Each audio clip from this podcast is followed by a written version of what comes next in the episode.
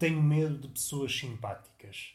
Não é que a pessoa simpática, à partida, me possa provocar alguma espécie de mal, que tenha alguma espécie de veneno.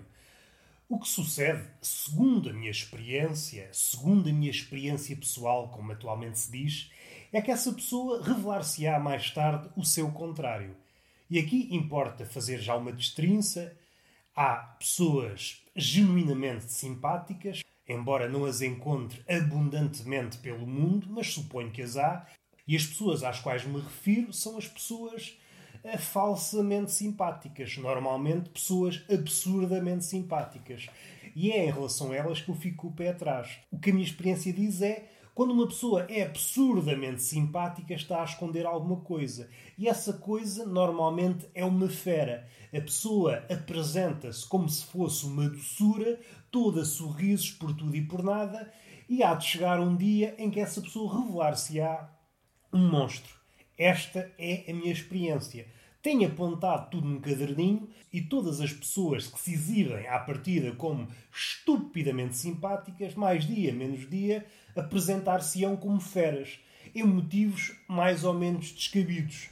Não há razão para serem feras, mas elas deixam cair a máscara. Esta é a minha experiência. E no que é que resulta? Sempre que eu encontro uma pessoa estupidamente simpática, percebo: hum, tu estás aqui a esconder alguma coisa. Eu já percebo a tua laia. Eu só te perguntei uma coisa simples e depois vou à minha vida. Não é preciso derreter-te, não é preciso. Essa pessoa não tem medo do conflito, do conflito em si. Essa pessoa que se derrete em simpatias tem medo da sua postura num conflito. Essa pessoa tem medo de deixar cair a máscara, é por isso que abusa na simpatia. E aqui há um género de pessoa, nesse grupo de pessoas exageradamente simpáticas, que eu tenho notado.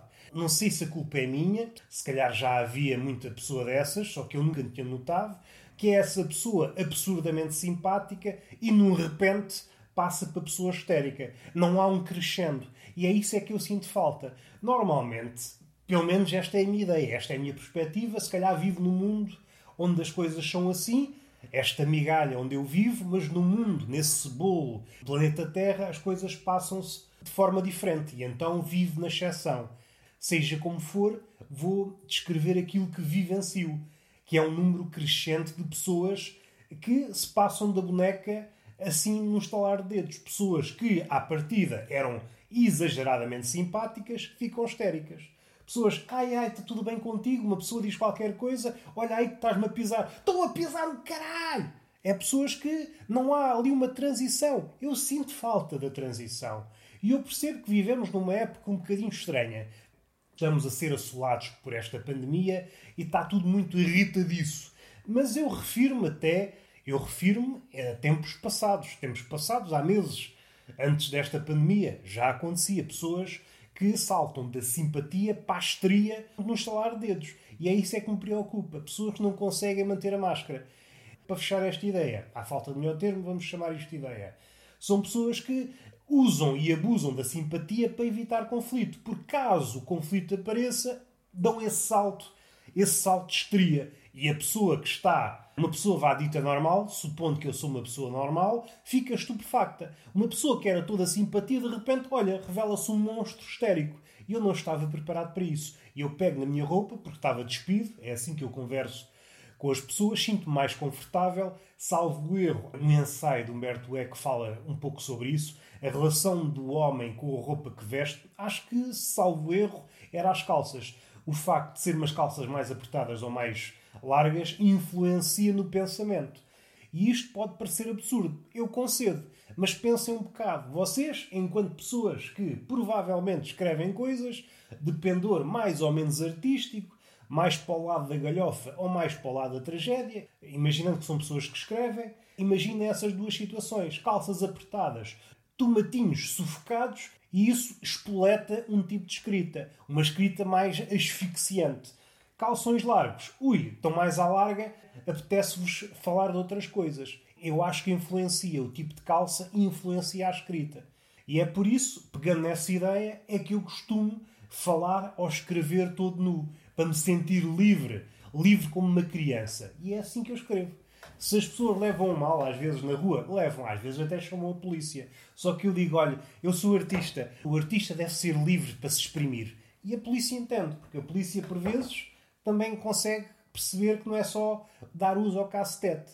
Mais a mais quando me vê com um cacetete em punho, seja isso o que for. Vamos respirar fundo. Outra irritação, que é uma coisa também muito próxima.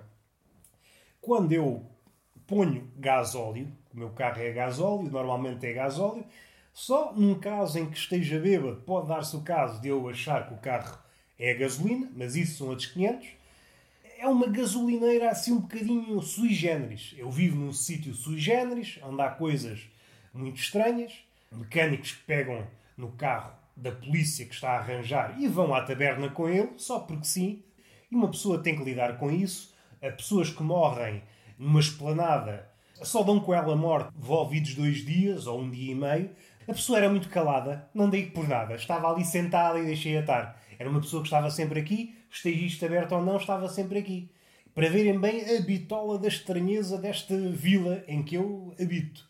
Esta gasolineira já foi assaltada várias vezes a última vez partiram-lhe a porta toda e, como seria de esperar, o proprietário da gasolineira optou, em vez de restaurar a porta, pôr vidros ou o que for, não, vou pôr aqui um platex aqui na, na porta. É um bocadinho à semelhança daquilo que acontece.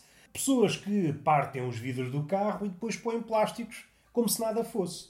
E há uma coisa que eu gostaria de expor. Eu gosto muito de expor coisas e quando é sacos de plástico a fazer as vezes de vidros em carros, ui, é um tema que me comove até às lágrimas.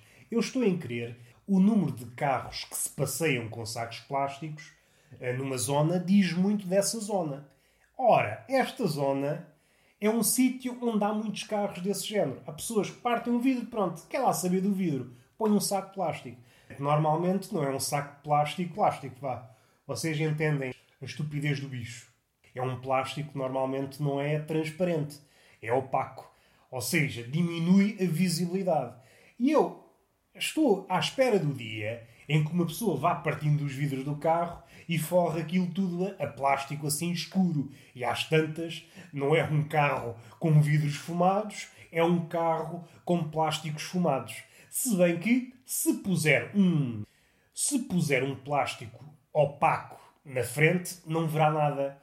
Se bem que há muita gente, isto é aqui uma vila muito apinhada de bêbados, e suponho que não haverá muita diferença entre conduzir embriagado, excepcionalmente embriagado, aqui há bêbados excepcionais, não é bêbados de marca branca, bêbados que estão a começar a carreira, não, é bêbados com a carreira firmada, com obra feita, com muita zaragata, com muita balbúrdia, muito sopapo, muito, muitos gritos, bêbados com obra feita.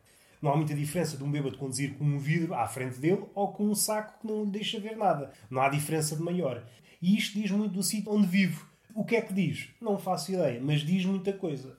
Voltando atrás, é uma gasolineira que optou por pôr um contraplacado em vez de uma porta, e só isso diz muito deste sítio. Isto parece quase. parece quase o fim do mundo, mas não é por aí que eu quero ir. Mas talvez isto explique o que eu vou dizer, que é as mangueiras estão um bocadinho frouxas. E no que é que resulta? Resulta em que, ao pôr o combustível no carro, fique sempre com pingas de combustível na mão. E vocês, não sei se já vos aconteceu, mas vocês vivem em sítios sofisticados, mas eu vivo aqui num, no fim do mundo. O cheiro do gasóleo é muito difícil de tirar das mãos.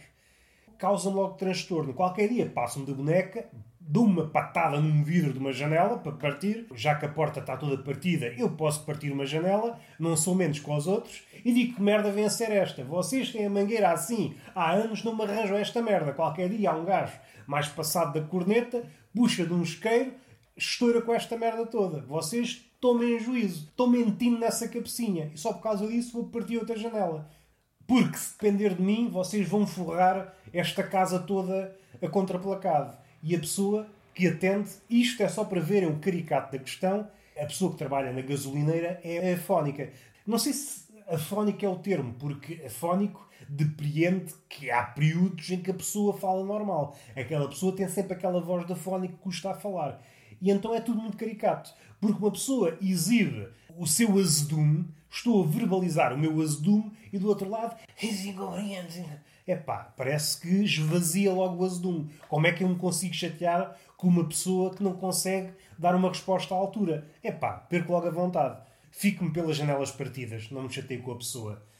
Voltando atrás, é pá, é uma complicação tirar o cheiro da mão. Uma pessoa esfrega-se, esfrega-me com sabonete até sair a pele e o cheiro não sai. Eu pareço aquelas putas, uma puta já entradota, com vários anos de carreira, que sente nojo do seu próprio corpo e então vai para o chuveiro durante horas para tentar tirar aquela patina de puta. E é assim que eu me sinto. Respirar fundo, só de pensar nisto e nervo. É uma coisa que já se arrasta há anos, mas estou a ver que não muda. E é só para verem que tem uma ligação. Porta de partida, mete-se um contraplacado, eh, mangueiras afrouxas, ninguém liga, e isto é tudo uma balbúrdia. Pessoas cujos carros têm plástico em vez de vidro, é só para verem a situação. Eu não vos vou dizer o sítio, senão às tantas vocês pensam, ui, é um sítio caricato para visitar, vamos lá, que me parece um sítio muito bom para morrer. Vou respirar fundo só antes de partir. Partir não de morrer, mas de partir deste episódio. E foi o episódio possível. Palmada. Hoje começo pela palmada, então. Estou parvo, estou tolo. Beijinho na boca e palmada pedagógica numa das nádegas. Até à próxima.